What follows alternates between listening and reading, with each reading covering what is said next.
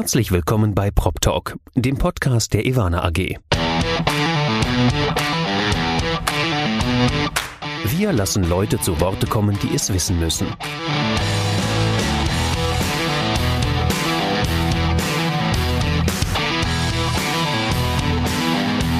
Aus der Branche für die Branche.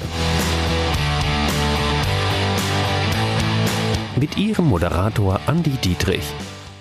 Herzlich willkommen bei äh, Prop Talk, dem Podcast der Ivana AG. Ich sitze heute wieder in meinem heimischen Büro, aber zumindest virtuell und strahlend. Mir gegenüber sitzt Susanne Tattersal. Susanne, hi.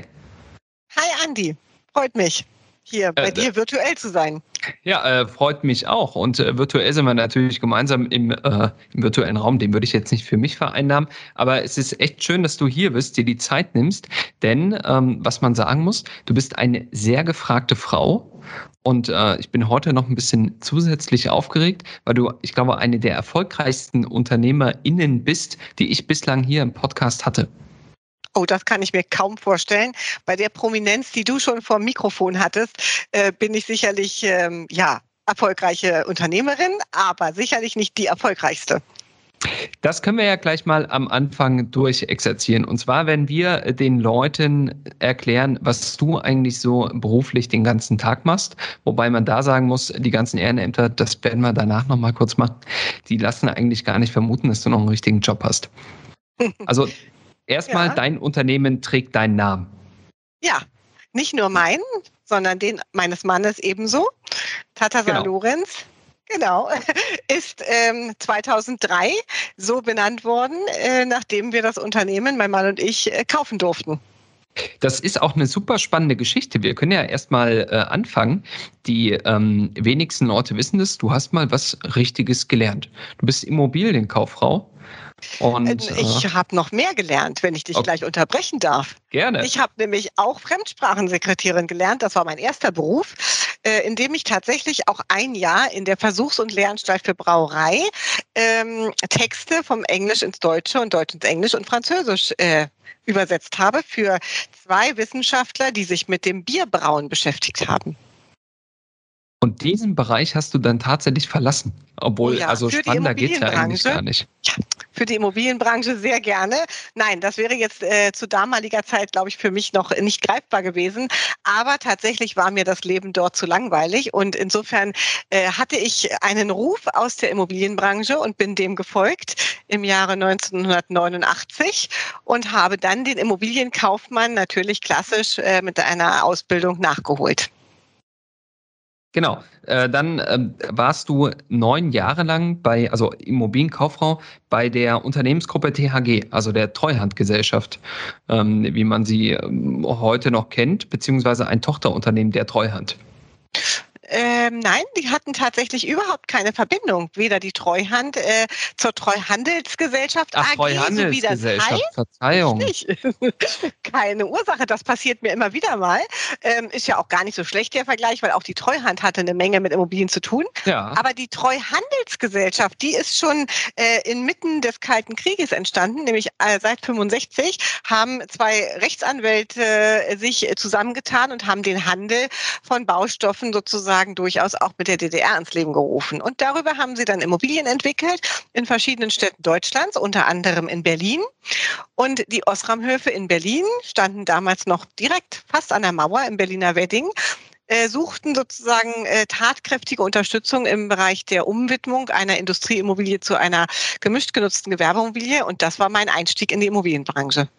Lustigerweise sind diese Osram-Höfe ja heute immer noch im Fokus der Immobilienwirtschaft. Ne? Das heißt, Korrekt. die Entwicklung ist noch nicht abgeschlossen. Ich glaube, bei einer Immobilie von 60.000 Quadratmetern und einem sehr hohen Investitionsvolumen werden sie wahrscheinlich nie abgeschlossen sein. Ähm, aber ja, ich habe sie auch heute wieder in der Verwaltung, im Management, weil ähm, sie gekauft worden sind von der Edmund Rothschild Gruppe, mit der ich seit drei Jahren eine strategische Partnerschaft ähm, hege und pflege und darüber eben auch mein Baby, die Osram Höfe, wieder managen darf. Ja, schön. Ähm, wir können ja in deinem Lebenslauf mal etwas weitergehen, weil es halt, wie ich finde, sagenhaft ist. 97 wurdest du dann Geschäftsführer eben der THG Immobilienverwaltung GmbH die Tochter der Treuhandelsgesellschaft. Jetzt habe ich es mir gemerkt. Ja. Und ähm, 2002, also äh, ich glaube 97 wurde das Unternehmen ja auch erst gegründet, oder? Ja, korrekt. Die Treuhandels dieses Jahr ja. 25-jähriges Jubiläum, ein Vierteljahrhundert. Ja, du verrätst schon ganz viel. Am 14.04. dieses Jahr haben wir unseren 25. Geburtstag. Der wird auch noch gebührend äh, angekündigt und gefeiert, äh, aber dazu äh, an anderer Stelle mehr. Ja, die Treuhandelsgesellschaft AG hat 1997 die ähm, THG Immobilienverwaltungs GmbH gegründet als Eigenbestandsverwalter. Sie suchten also einen Partner, der ihre Immobilien wie die Osramhöfe oder aber auch das äh, Fliegertrainingszentrum in Schönefeld oder ein Einzelhandelszentrum in, in, in Lübben zum Beispiel äh, fachmännisch verwaltete. Und ich hatte das Glück, dann meinen ersten Karriereaufstieg zu ähm, machen zu dürfen bei der äh, Treuhandelsgesellschaft, indem ich dann von der Prokuristin Juristin, die ich da schon war, dann zur Geschäftsführerin der neu gegründeten Immobilienverwaltung wurde. Fünf Jahre später, das war dann 2002, mhm. also äh, vor 20 Jahren, da hast du 20-jähriges Jubiläum, habt ihr, also dein Mann und du, die Gesellschafteranteile übernommen. Ja. Und äh, seitdem gibt es auch die Tata San Lorenz. Korrekt. Das war, ähm, ja, wie das immer so ist, in allem Schlechten liegt äh, was Gutes. Das war erstmal ein tiefer äh, Schlag ins Genick, denn äh, unsere Gründer verkauften zu diesem Zeitpunkt ihren gesamten Bestand an die Deutsche Real Estate AG, die erste deutsche börsennotierte Immobilien AG. Kennen vielleicht die ein oder anderen noch. Und ähm, naja, wie das so immer so ist, wenn Bestand verkauft wird, dann wird auch ein Verwaltungsmandat mitgegeben, in Anführungszeichen. Und die neuen Eigentümer wollten auch gerne mit uns weiterarbeiten als Angestellte.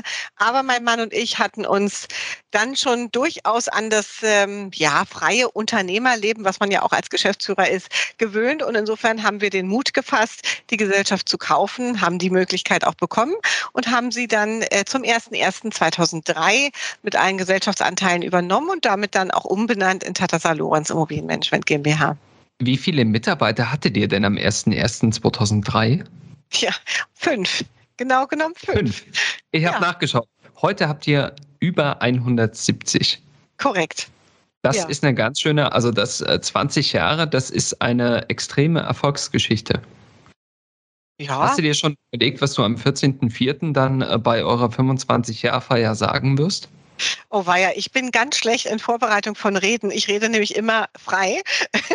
das ist auch besser so. Insofern wäre ich vor allen Dingen ähm, meinem großartigen Team, also den 170 Mitarbeitern und Mitarbeiterinnen danken für das Vertrauen und vor allen Dingen natürlich auch unseren Auftraggebern, denn äh, ohne das Vertrauen äh, der äh, gesamten Stakeholder wäre das nicht möglich als Erfolgsgeschichte. Nun, ähm, lass uns doch äh, kurz mal darauf zu sprechen kommen, was ihr als Tata San Lorenz eigentlich genau macht. Ihr seid ähm, Property Manager und äh, ich möchte sagen, einer der äh, ganz großen, die wir in der deutschen Immobilienwirtschaft haben. Äh, ihr macht auch Projektsteuerung und das äh, Thema technisches Property Management spielt bei euch nochmal eine äh, exponierte Rolle. Ihr seid im letzten Jahr, das muss ich hier an der Stelle auch mal sagen, das Pandemiejahr 2021, habt ihr die Anzahl eurer gemanagten Flächen um 20 Prozent erhöht. Ihr managt gerade im Property Management 5,2 Millionen Quadratmeter Fläche. Ja. Man kann sich es kaum vorstellen, wenn man das mal so sieht auf einer Fläche. 560 ähm, Objekte roundabout managen wir. Äh, und ja, wir sind auch im Pandemiejahr wieder gewachsen, so wie wir eigentlich die letzten acht Jahre stetig um, stetig um 15 bis 20 Prozent wachsen. Warum ist das so, Andy? Ähm, das versuchen wir natürlich immer wieder zu analysieren, um auch an jedem Punkt besser zu werden, der möglicherweise nicht gut läuft. Aber äh, tatsächlich ist A das Rezept der vollumfänglichen ähm, Property Management Leistungen, die wir bieten. Äh, du sagtest gerade schon das Thema technisches Property Management und, ein, und eigentlich ist das auch so ein bisschen eine DNA aus der Gründung heraus. Ähm, wir sind groß geworden mit dem Thema Eigentümerbrille und äh, Gesamtdienstleistungen. Als wir gegründet worden sind, gab es eben die Unterscheidung der verschiedenen Schnittstellen noch nicht, wie FM, äh, PM, AM, Fondsmanagement etc., sondern da gab es den Immobilieneigentümer und es gab den Immobilienverwalter. Punkt. Ähm, und insofern sind wir, sind wir als Unternehmen groß geworden mit der Gesamtverantwortung und dem Eigentümerblick. Und das haben wir uns bis heute erhalten. Ähm, natürlich muss man auch bei äh, größer werdenden äh, Strukturen und überregionaleren Strukturen immer wieder hingucken, dass das auch ähm, sozusagen überall gleichwertig und mit hoher Qualität betrieben wird. Aber das Rezept ist, wir konzentrieren uns seit 25 Jahren auf das Produkt Property Management. Wir leben vom Property Management, was nicht einfach ist, ähm, weil die Margen äh, nicht hoch sind und die Preise hart umkämpft sind an der Stelle. Aber dieser Fokus ist wichtig, um dem Eigentümer, dem Auftraggeber wirklich die entsprechende äh, Bedeutung zuzumessen und den Immobilien auch wirklich den, den, den Sachverstand und die Kapazität zu bieten, die es braucht. Nun ähm, hast du gerade schon gesagt, man kann sich das gar nicht vorstellen, aber ehrlich gesagt, wenn ich die Frequenz eurer Pressemitteilungen mal sehe, ja, dieses rasante Wachstum, das ihr habt, äh, ich glaube, ihr habt äh, unter anderem auch tolle Mandate, den Hausinvest äh, von Commerz Real, ja, einer der größten offenen Immobilienfonds, die wir in Deutschland haben. Die Damen und Herren schenken euch ihr Vertrauen. Ja. Und äh, das ist natürlich äh, schon ein, äh, ein echter Ritterschlag, wenn wir sehen, was für tolle Kunden ihr in euren Reihen begrüßen dürft. Was ist denn dein Erfolgsgeheimnis? Also ich meine, ihr bietet Property Management an, klar. Da geht es mit Sicherheit auch um, um Kosten etc. Und bei eurer Größe kann man einige, ähm, ich sag mal, Wachstumsgewinne schon erzielen, ne? weil ihr einige Themen einfach anders kalkulieren könnt. Aber was ist denn euer Geheimnis? Also das, was du gerade gesagt hast, da würden wahrscheinlich alle sagen, machen wir auch so. Warum mhm. wächst ihr denn immer noch, während andere schrumpfen? Ja, ähm, schon das, schon das Thema Fokus auf Property mhm. Management mhm. und Leidenschaft für Property Management. Beides bitte äh, immer in einer in einem äh, Satz gesagt. Aber was macht äh, was machen wir anders oder was was hebt uns vom Markt ab? Das ist natürlich das Thema Inhaber geführt. Ähm, also da äh, ja da möchte ich mir gar nicht zu viel drauf einbilden, aber es macht natürlich einen Unterschied, ob ich äh, in einem Pitch äh, entscheiden kann über die Konditionen, ob ich entscheiden kann sozusagen, äh, wie, wie wird die Kapazität aufgesetzt und das eben auch äh, vermittel gegenüber dem ähm, potenziellen Auftraggeber oder ob ich nochmal drei Ebenen fragen muss an der Stelle. Und äh, ich bin froh darum, dass ich selber nach wie vor als Inhaberin und Unternehmerin äh, A, an jedem Pitch teilnehme, mich für jeden, mich äh, auch sozusagen in der Endkalkulation um jeden jeden Pitch kümmere und damit natürlich auch die Schräubchen drehen kann, äh, an die wir brauchen, um A, das Mandat auch wirklich äh, leisten zu können, weil wir, wir gewinnen unsere Pitche nicht über Preis, also um das mal gleich vorneweg zu nehmen. Wir gewinnen unsere Pitche durch äh, eine ausgewogene Personalstruktur. Äh, wir ähm, investieren in unser Personal und wir, wir nehmen nur Fachkräfte in die Mandate. Wir ähm, arbeiten ganz wenig mit Backoffice und äh, Hilfskräften, weil das wird dem Immobilienbestand, und du sagtest es gerade, äh, den, den Vertrauen unserer Mandanten eben auch nicht gerecht. Und in der Regel ähm, haben wir deutlich mehr FDE und Kapazitäten auf den Mandaten und auf den Pitch drauf als unsere Mitbewerber an der Stelle. Also äh, kann man tatsächlich, es gibt ja immer diesen Mythos, Qualität zahlt sich aus, bei euch sagen Haken dran. Das ist tatsächlich ein, ein Thema und äh, es ist eben nicht sinnvoll, immer nur der günstigste Anbieter zu sein. Oft ist Nein, ich habe ja auch genügend Interviews schon gegeben, in dem ich immer ganz knallhart den Spruch bringe, wir, der Auftraggeber sollte zu arm sein, um zu günstig einzukaufen. Ähm, oder es sollte, er sollte sich es eigentlich nicht leisten, weil dann kauft er doppelt ein. Und das ist gerade im Property Management extrem wichtig. Leider, leider sind wir da in der Property Management Branche immer noch ein bisschen am ähm, Arbeiten, kämpfen würde ich fast sagen, ist aber ein bisschen hart am Arbeiten, dass man uns nicht als äh, letzter in der Nahrungskette sieht, sondern eben als wirklich wertsteigerndes Mittel in einem Mandat auch sieht, äh, um den, den Wert, Wert einer Immobilie zu erhalten, zu steigern äh, und sozusagen mit dem Property Manager auf Augenhöhe zu arbeiten. Das geht aber nur, wenn man eben auch entsprechende Kapazitäten und Kompetenzen dem Mandat zuführt. Und da geben wir uns jeden Tag Mühe, dass wir den Erwartungen unserer Mandanten gerecht werden und auch denen der Immobilien und der Nutzer an der Stelle.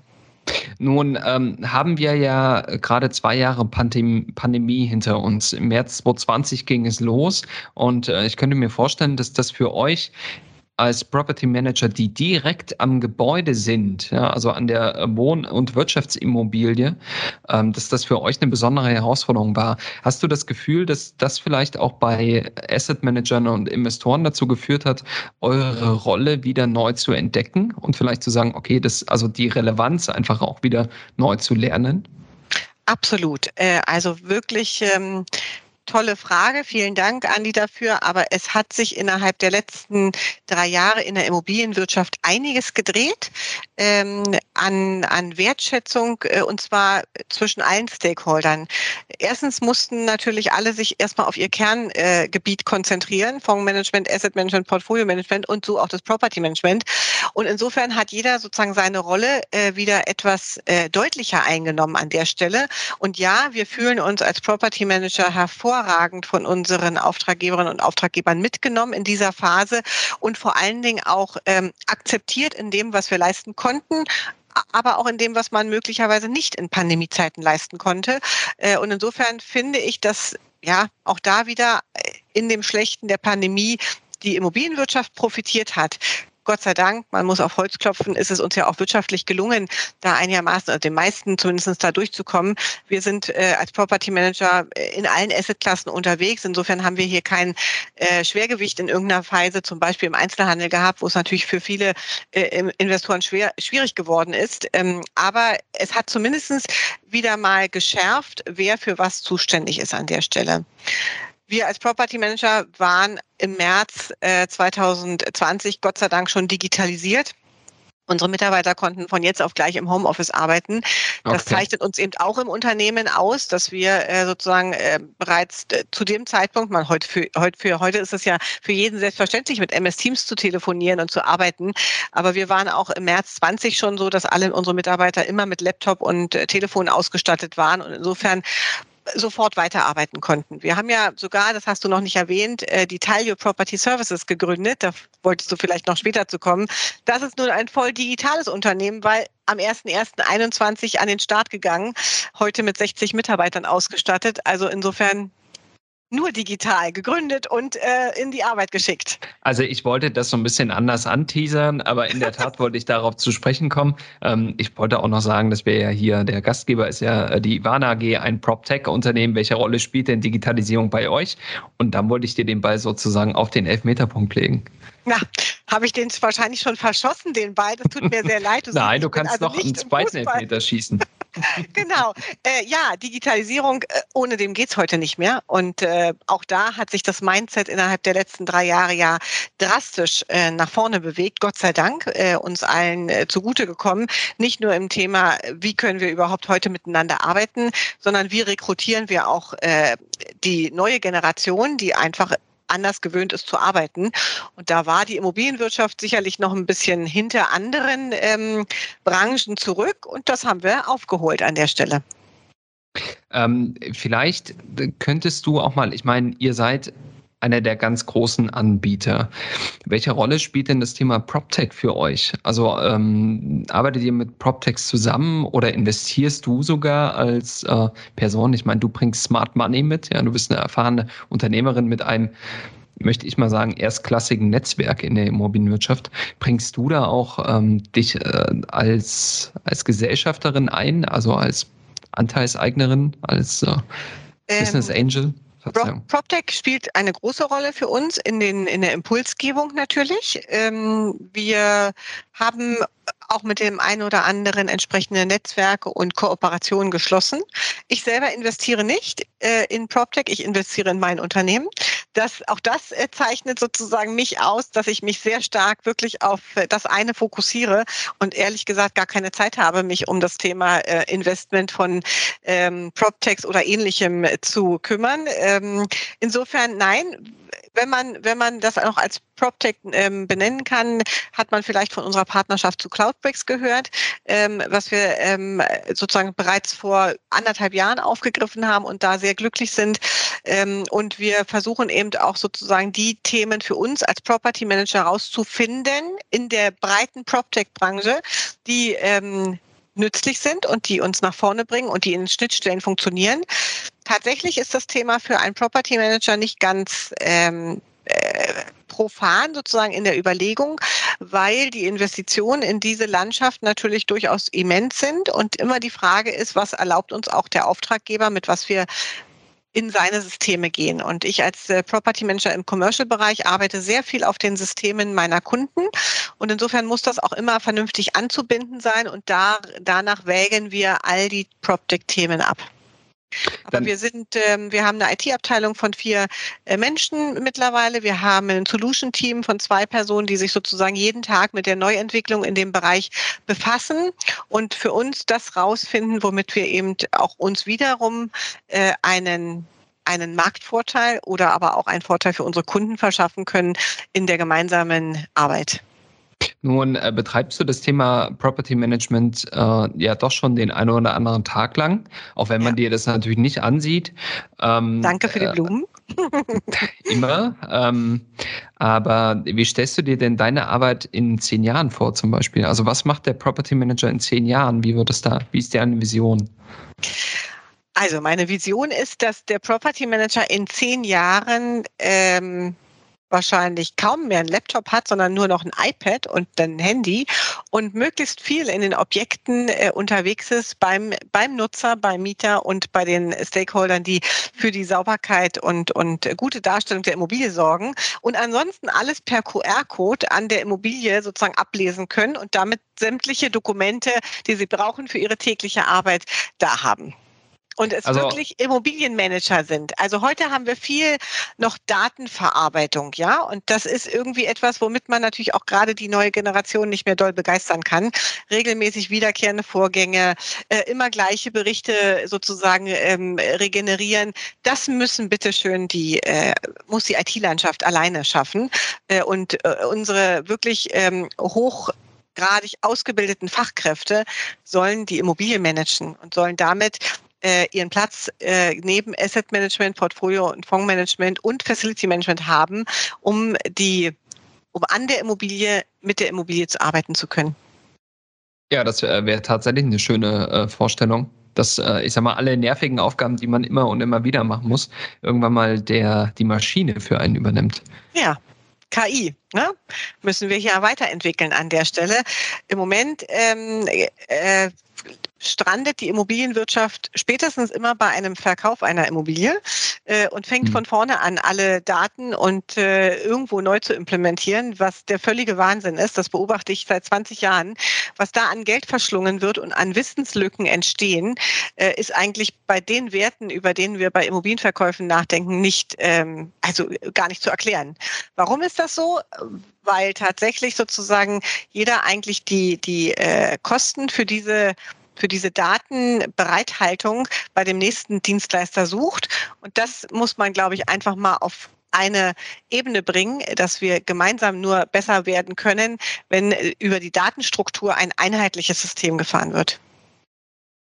Ich glaube, da würden dir alle, die hier gerade zuhören, zustimmen. Äh, insbesondere natürlich die Ebana AG.